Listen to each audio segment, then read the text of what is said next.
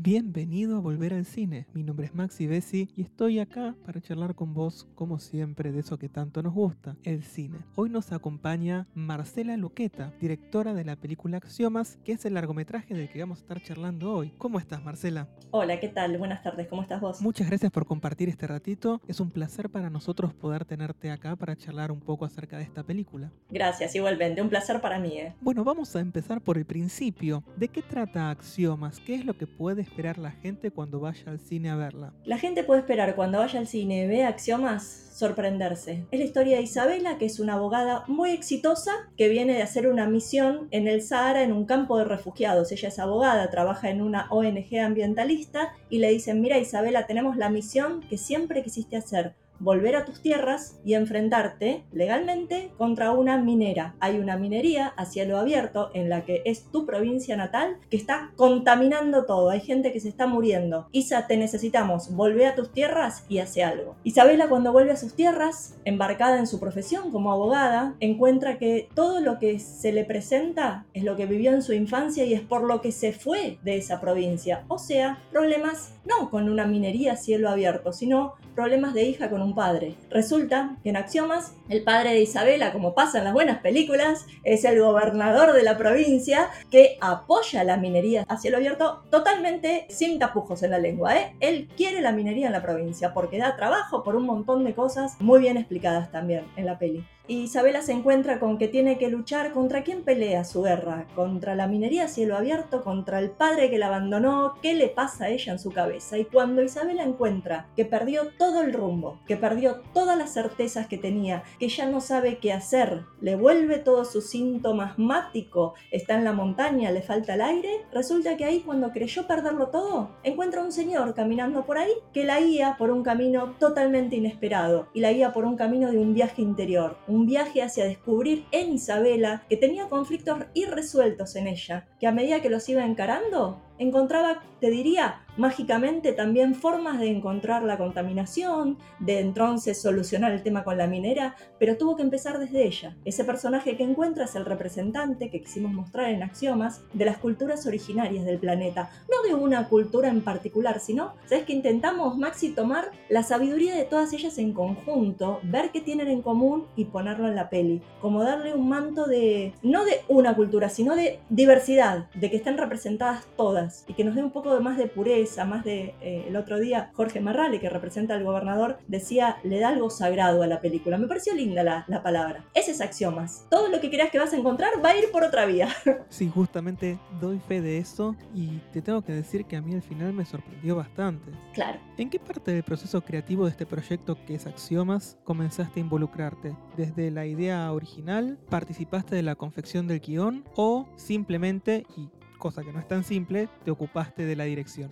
Mira, mi parte empezó desde ir a investigar cuáles son esas culturas originarias. Yo soy psicoanalista. Atendí muchos años, me recibí joven, por suerte terminé rápido la universidad porque no tenía que trabajar, sinceramente la pude hacer un poco rápido y empecé a atender pacientes y escuchaba muchas historias de pacientes. Y en un momento estaba como un poco agobiada de tanto consultorio entre cuatro paredes y dije, bueno, será el momento de investigar en el campo y quisiera ver cómo trabajan las culturas originarias el psiquismo, lo que yo hacía en el consultorio occidentalmente, digamos, ir a ver cómo lo trabajaban las culturas originarias. Viajé mucho, investigué mucho, y toda esa información acerca de las culturas originarias es lo que yo tenía. Y a partir de eso dije, esto hay que mostrarlo al mundo, porque a veces conocemos partes recortadas de esos pueblos y tal vez no nos llegan las mejores versiones. Entonces dije, esto hay que contarlo. Tenía más o menos una idea de por dónde podía armar una película con esto. Yo estuve viviendo en Los Ángeles, estudiando cine en todo ese proceso, tenía ganas de contar historias, pero de manera cinematográfica. Bueno, en ese proceso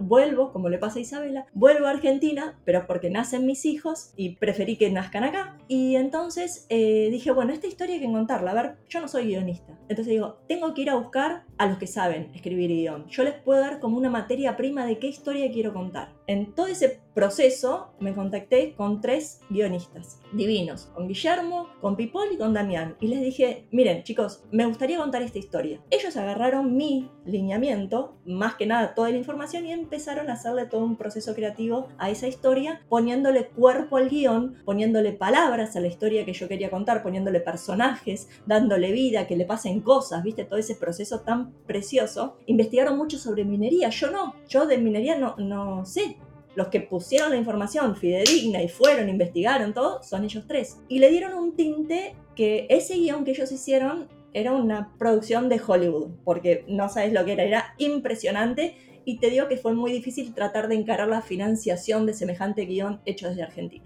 Entonces les dije, chicos, ¿qué les parece si vemos a ver a alguien que nos lo pueda acomodar un poco este guion, poniéndole esta idea, sacándole esta idea? Y me contacté con mucha ayuda en todo este proceso de Felicitas, eh, que es nuestra coproductora en la peli, eh, y Feli me dice, mira, hay unas chicas que escriben muy bien, son muy jóvenes, o sea, yo venía de tres guionistas masculinos de experiencia enorme. Y Feli me dice, ¿qué tal si vamos a lo, a lo contrario? Buscamos dos guionistas, mujeres jóvenes. Fue fantástica la integración, porque ellos nos pusieron una visión que nos hicieron una Isabela, como te decía hoy, ¿no? Una Isabela combativa, como, como está habiendo el mundo, es, ese movimiento hoy en día. Bajaron un poco el tono de la minera, pusieron otras cosas y a medida, claro, obviamente me iban entregando el guion, yo iba diciendo esto está bárbaro, esto por ahí no, esto sí, esto aquello. Y un día, con cinco personas en el guion, cinco, un trabajo en equipo, te digo que es para sacarse el sombrero porque cada uno le aportó su visión, pero no tuvo que dejar afuera o pelearse contra la visión del otro, ¿viste? Es como que iban integrándose como una pieza de un reloj que todo dijo, wow. Y ahí quedó el guion finalmente. O sea, mi participación fue tirarles una idea, tener mucha investigación y también creo que mi participación fue confiar y dejarlos hacer.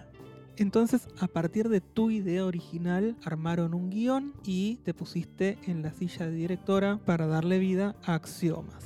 Ahora, en cuanto a las locaciones, que son hermosísimas las locaciones que pueden verse en la película, ¿dónde filmaron? Filmamos en interiores Buenos Aires, en algunos lugares, muy poquitos exteriores tenemos en, la zona de, la provincia de Buenos Aires, y después nos fuimos un mes y una semana, si mal no recuerdo, a Cabiahue. La mayoría de la peli está filmada en los exteriores en Cabiahue. Y después tuvimos una semana, 10 días, ponele, en San Martín de los Andes, que también se ven muchos exteriores de San Martín. ¿Cómo, cómo llegamos a esas locaciones? Yo no conocía Cabiahue, no conocía la zona, y le pedí a Danisa, que fue nuestra jefa de locaciones, eh, mira, yo quiero Araucarias, quiero montaña y quiero un lago. Y quiero una comunidad que me dejen ir a filmar. Claro, Danisa divina dice, dale, ¿qué más querés?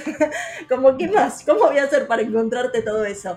Bueno, nos reímos mucho y un día busco, y un día ya como agotada de sí misma y de tener que venir a hablar conmigo otra vez, me dice, mira Marce, te conseguí una locación que tiene. Y me cargaban, ¿eh? Araucarias, montaña, tiene lago, tiene una comunidad pero ¿sabés que no tiene? Aeropuerto, me dijo. No, dijimos nosotros. Fue un tema la movilidad, porque imagínate que viajábamos hasta Neuquén en avión. De Neuquén teníamos 4 o 5 horas de micro hasta que había nosotros, el equipo, los equipos viajando en camión desde Buenos Aires, ¿viste? Todo ese proceso. Pero cuando llegamos a Cabiahue, como lo, bien lo muestra la, la peli, ¿Viste cuando vos tenés una imagen en la cabeza y te aparece en la realidad? Vos decís, wow, qué bien que es lo que encontró Danisa, mis felicitaciones, porque el lugar que yo le describía era el que encontró y lo fue a encontrar allá en el medio de, un lugar que no lo teníamos en los radares. Eh, fue un proceso muy duro también, la filmación, por el clima, por, bueno, porque todo estaba lejos, no es que el hotel estaba cerca de donde filmábamos, todo era un proceso un poco complicado. Eh, y tengo que también decir en esto, porque, porque hay que decirlo, porque está bien decirlo, que Bill Nieto en fotografía, creo que vuelvo, yo junto a la gente trato de, hacer que todo sea un equipo y que funcione y confío. Y las puestas de cámara que hizo Bill eh, muestran una, tenemos una, además tenemos una Patagonia hermosísima y lo sabemos todos, pero tal vez esa visión que Bill nos muestra está un poco desconocida. Entonces tenés ángulos, tenés cosas que decís, es la inmensidad del cine lo que, lo que está ahí también. Está toda la naturaleza y, y la ves y la sentís. Así que fue, fue todo esto fue nuestras locaciones. Creo que la elección de Guillermo Nieto en la fotografía fue muy buena porque hay un momento en el que juega con las luces y con las sombras eh, que hace que tenga una aura muy mística esa parte en particular. Calculo que vos sabés de lo que te estoy hablando y cuando la gente lo vea también se va a dar cuenta. Totalmente. Mira, déjame contarte una, una infidencia casi así, en secreto, como digo yo. Me acuerdo que en una escena yo le decía a Bill, Bill, quiero que se vea el aire. En esta escena necesito que se vea el aire, el aire que rodea a la gente. Y pensamos, charlamos que esto. Y dice, ya sé cómo te lo resuelvo. Cuando es la escena donde ella, bueno, descubre una cosa importante, pero bueno, no vamos a decir de más, pero vos ves el aire. Es una escena en que si vos te... y si cuanto más grande es la pantalla, mejor, vos notas, notas todas las partículas en el aire, cómo se mueven. Es un trabajo que hizo exquisito, precioso está. Generalmente del guion a la pantalla algunas cosas se terminan perdiendo, ya sea por temas de presupuesto o por temas de dinámica en la edición. ¿Qué cosas quedaron afuera de la película y qué cosas te hubiera gustado mostrar que no terminaron plasmadas en el corte final? Mira, eh, nos quedó toda una escena al principio que no está, que no está, la puedo decir perfectamente, que es eh, mostrar a Isabela haciendo su trabajo en el Sahara, en el campo de refugiados del Sahara ella llega a la provincia viniendo del Sahara. En guion estaba toda esa parte. Si yo hubiese sido capaz de filmar eso, hubiese sido fantástico, fantástico, porque eran escenas muy bien escritas, pero eran carísimas, carísimas, carísimas y con una superproducción que, no da para, para, para, lo que yo podía hacer, por lo menos en ese tres años atrás. Esa escena entera nos quedó, bueno, todo ese comienzo entero, que eran como siete minutos casi, ¿eh? grande, eso no lo pudimos hacer, lo tuvimos que cortar. Y sabes que quedó afuera también eh, muchas partes del sur. No llegamos a filmar todo el sur que quisimos filmar para transiciones, para mostrar un poquito más de, con dron. Nosotros filmamos con dron, con la cámara donde se te ocurra, pusimos una cámara y, filmó y filmamos, pero nos quedaron por fuera eh, todo un día de grabación nos faltó. ¿Qué nos pasó? Vuelvo a lo anterior los camiones salen con todo el equipo desde Buenos Aires y tenían que llegar, no me acuerdo, poner un, domingo a la tarde, un domingo a la mañana, para empezar a rodar el lunes. Uno de los camiones se quedó en la ruta. No hubo forma. Mandaron otro camión, pasaron el equipo. Cuando llegó el equipo a donde estábamos filmando, habíamos perdido un día de rodaje, que lo sabemos, un día de rodaje es una eternidad. Y aparte, la presión, la tensión, los nervios, llegará, no llegará se quedó el señor del camión durmiendo en el camión para que por los dos no le roben los equipos. No, no sabes lo que fue. Fue como, wow, todo esto pasa, pasa. Y eso hizo que nos faltase tiempo. Terminamos filmando sábado completo casi en un momento para recuperar lo que habíamos perdido. Eso en cuanto al por problemas o por decisiones de, de, presupuesto, para bajar el presupuesto, para decirlo en criollo, eh, nos quedaron afuera esas cosas. Eh, y después tenemos material filmado que ya fue por cuestiones de edición que decidimos por ahí no, no le sumaba, ¿viste? Cuando te das cuenta, pero esto ya lo dije, ¿para qué quiero contar esto que ya lo conté? Y tenés por ahí que decir, esta escena está hermosa, preciosa, te felicito, está todo hermoso, no va. Y bueno, y no fue. En cuanto al elenco, ¿cómo fue el proceso de casting para conseguir que cada uno de los personajes que estaban plasmados en el guion se convirtieran en personas de carne y hueso para llevarlos a la pantalla? Mira, Tuve mucha compañía en el proceso de casting de Tati de casting, que nos ayudó un montón, me ayudó también a coachar mucho a Luz, porque el personaje que hace Luz, eh, Cipriota, el de Isabela, la protagonista, es bastante complejo. Pero voy a empezar por otro lado, para tu pregunta. Te voy, a, contar cómo conocí a César Bordón, que hace en Axiomas de Eulogio. Él lo dijo y yo voy a tomar sus palabras. Fue el personaje más difícil que tuve que interpretar en mi vida, dijo César el otro día. Estoy 100% de acuerdo con él. El personaje de César es un señor que tiene que mostrar una sabiduría infinita, como la muestra, pero no tiene que dar esa sensación, viste, de, eh, de, canchero, de que se las sabes todas, de místico. No era ese el personaje. Entonces tenía que encontrar justo el tono del personaje, lo que fue dificilísimo. Pero imagínate que yo a César por sugerencia de, casting, por sugerencia de Felicitas, que me dijo, míralo, míralo porque es muy buen actor, tiene los rasgos. Yo tenía que encontrar un señor que dé la experiencia de una persona, de un pueblo originario, entrado en calma, muy aplomado en su hacer, muy seguro, muy carismático. Una cosa preciosa. Cuando llega él al casting, va al casting, no, a la reunión que hicimos, no lo llamamos casting porque fue una reunión en realidad, yo estaba en la ventana, así, esperando que llegue, ¿no? Alguien.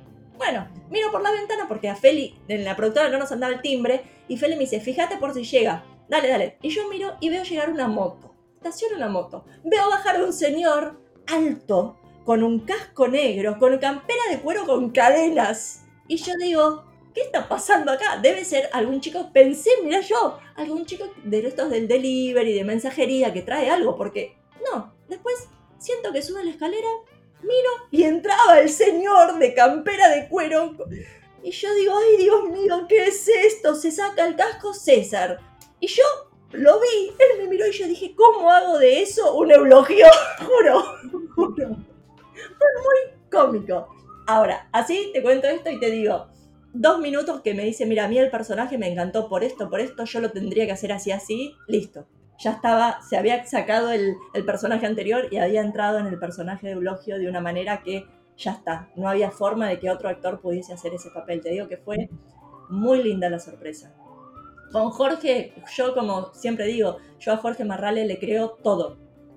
Tenía cuando, cuando hablaba con él que Feli me propuso algunos para, para ese personaje eh, y fuimos viendo, a ver, también por esto de padre e hija con luz, viste esos detalles que vas queriendo hacer prolijito cuando haces el casting. Eh, otro actor, bueno, nos gustó, pero no, no nos parecía mucho padre de luz. Bueno, la conclusión es cuando hablamos con, con Jorge, eh, yo tenía, viste, esa sensación de que te late rápido el corazón porque estás hablando con alguien que te da un poco como de, wow, a quien tengo enfrente. Y Jorge fue también, sacó el personaje así, pero yo te tengo que decir, vos decías, el guion me sorprendió al final. Jorge, domingo, 3 de la tarde, a una semana de empezar el rodaje nuestro, él venía unas semanas después a Cabiagüe, nosotros nos íbamos al sur, me llama y me dice, Marce, escúchame, ¿estás desocupada? ¿Qué le iba a decir? No importa, ¿viste?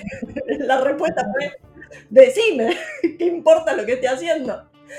Em, y me dice, tengo que proponerte una cosa para el final. Boing mucho del final, del, no de la peli, del personaje de él, él terminaba en otro lado. Y él me dice, me parece que mi personaje, que termine así, no es lógico con el personaje. ¿Qué te parece si, bla, bla, bla? Y, esto que viste en, en la peli es, digamos, sugerencia de Jorge para su personaje. O sea, un tipo, un tipo, Jorge Marrale, hablando con Marcela, diciendo, mira, me parece que podemos cambiar esto para mejor. Eso es pasión por lo que hace, porque si no, si no fuese eso, el actor dice la línea, va, sigue y bueno, que después los demás se arreglen si estaba bien, si estaba mal. No, él metido en el guion, queriendo mejorar, queriendo proponer. Eh, o sea, un placer por donde lo mires. O sea, que la película termina así por el arco del personaje de Jorge Marrale, por el cierre que le dieron y el tratamiento a ese personaje en particular. Sí, impresionante. ¿eh? Y, y ellos me decían, fue un tema, imagínate, con, los guionistas, fue un tema con producción, que de repente teníamos que cambiar un final, que teníamos más o menos todo el plan de rodaje armado. Está bien, cambiaron diálogos, por ahí no cambiaron escenas muchas, eh, aunque una sí hubo que agregar. Pero fue como decir, qué sé yo, si este señor, vamos a nombrarlo así, que tiene al cine en su piel, que fue y vino siempre, yo le voy a decir, no, quiero conservar lo que estaba antes en tu personaje eh, porque me parece, no, creo que nuestro mundo es un mundo de intercambio, es un mundo de lo tuyo suma lo mío y lo mío puede sumar a lo tuyo. Y así como Bill me tiraba ideas y nos matábamos de risa de sí, si no, si blanco negro, también cuando haces tu ópera prima, creo yo, ¿no? Que, que viva la humildad, porque los tipos ya pasaron por ahí y yo estoy ahí en mi primera vez. Entonces las sugerencias que iban diciendo, a ver, ¿encaja o no encaja? Y sí, y generalmente 100% encajaban, ¿viste? Entonces era un proceso como muy de, mucha charla, de mucha, bueno, a ver, esto me gustaría sumar, ¿cómo te parece que lo querés hacer? Esto está bien, así, bueno, y entre todos fue un equipo muy comunicativo, eh, fue un rodaje, me parece a mí muy, em, no sé, estuve en muchos rodajes que no fueron así. Este fue un rodaje muy tranquilo, sin gritos, sin escenas locas, en calma, pasándola bien. Eh, y eso creo que tiene que ver también por la, por la esencia de la gente, por la esencia de la gente, que no solo dijo voy a hacer mi laburo, sino que quiso participar, ¿viste? Como que exceder su capacidad de lo que estaba acostumbrado a hacer. Si son actores, también querían opinar de guion, vestuario, lo que fuera. Si son, no sé, eh, el último de arte, quería hablar con la directora de arte, con Marilina, también divina todo lo que hizo para proponerle cambios. Y creo que eso se ve en el espíritu de la peli, también en conjunto. Me queda decirte Luz. Luz, eh, buscamos mucho el personaje de Isabela, sinceramente. Teníamos confirmada una Isabela que luego tuvo, y lo entiendo, ¿eh? tuvo una propuesta muy buena de hacer una serie que ya se estrenó, que fue muy buena, en el mismo momento. Y nos pidió, bueno, estaba todo listo, habíamos empezado con ella y nos pidió, y me parece que está bien, que la vida es así y que hay que tener esa flexibilidad. Entonces nos vimos como ante la necesidad de muy rápidamente encontrar otra actriz. Y la encontramos a Luz y, le hace honor a su nombre. Iluminó el personaje de una manera, eh, como yo digo cuando hablo de Luz, Luz hizo una Isabela que no por fuerte deja de ser femenina. Es una mina en la peli que es de armas tomar, para decirlo fácil. Es una mina que va adelante, que va, sigue, lo hace, se mete, pero siempre ves una mujer que está haciendo eso. A veces pasa que porque nos creemos como, uy, vamos, ya voy, es como que perdés ese manto también de feminidad que hay sí en el personaje que logró crear eh, Luz, que le dio mucha sombra, mucha luz, mucho contraste en su personaje, va cambiando con cosas mínimas, como es, como me parece a mí, esto ya es una opinión personal, como me parece a mí el buen cine y el buen actor, con cosas muy mínimas no con grandes cosas, ¿viste? Y es divina Luz. Aparte como persona es, es divina.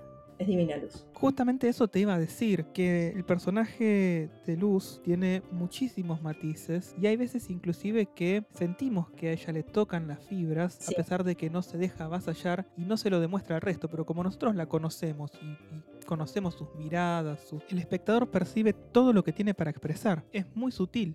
Sí, totalmente trabajó mucho Tati también de, eh, como un coaching con ella, pero trabajó en el sentido de, por ahí vino dos veces al rodaje como para las escenas más difíciles ponerle más garra ahí y, viste, yo te nombro todos porque me parece que, estoy yo hablando acá, pero es un trabajo de todos, de todos, porque cada uno puso, de cada uno puso y, mejoró el resultado final. Bueno, para ir cerrando la entrevista, te voy a preguntar lo que siempre pregunto a los directores sobre el final. ¿Por qué vale la pena ir a ver Axiomas al cine? ¿Por qué ir a verla a una pantalla gigante?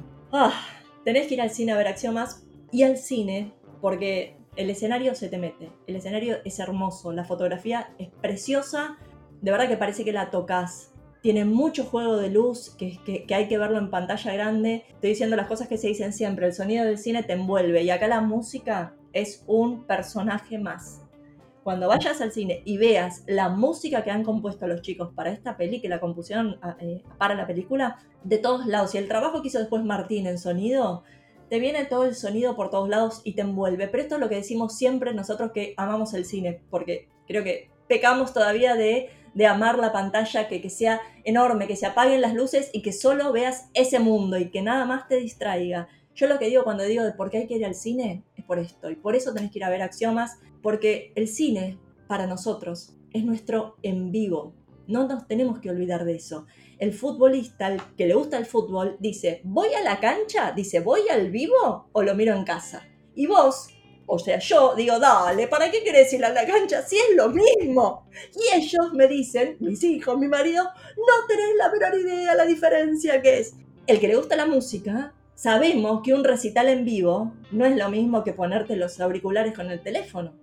Para nosotros, el cine, nuestro en vivo es en la pantalla grande, porque no podemos ir al vivo del rodaje porque tenemos fragmentada la peli, tenemos fragmentada y cortada las cosas. En cambio, en el cine, ir al cine es ir a ver la experiencia de la película en vivo. ¿Por qué? Porque no puedes detener el tiempo.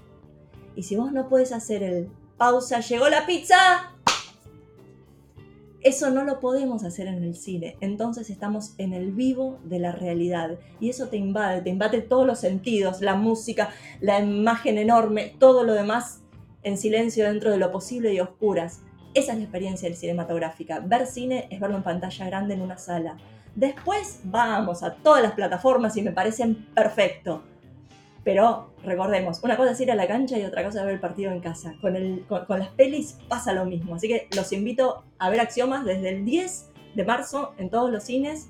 Y una felicidad, una felicidad y gracias por este, por este ratito conmigo. No, muchísimas gracias a vos, Marcela. Esta fue Marcela Luqueta, directora de Axiomas, película que se estrena el 10 de marzo en los cines de Argentina y que personalmente a mí me gustó muchísimo. Está excelentemente manejada la dirección, la fotografía y las actuaciones están a la altura de la historia que se quiere contar. Por supuesto, esta película tiene un plus que es tratar de poner el foco sobre la concientización ambiental. Con esto entonces cierro este episodio. Les recuerdo que pueden encontrarnos en redes sociales como arroba volver al cine, tanto en Twitter como en Instagram. Y a mí me encuentran como arroba ok en Instagram y arroba maxbesi en Twitter. De esta forma me despido hasta la próxima y espero que les haya dado ganas de volver al cine.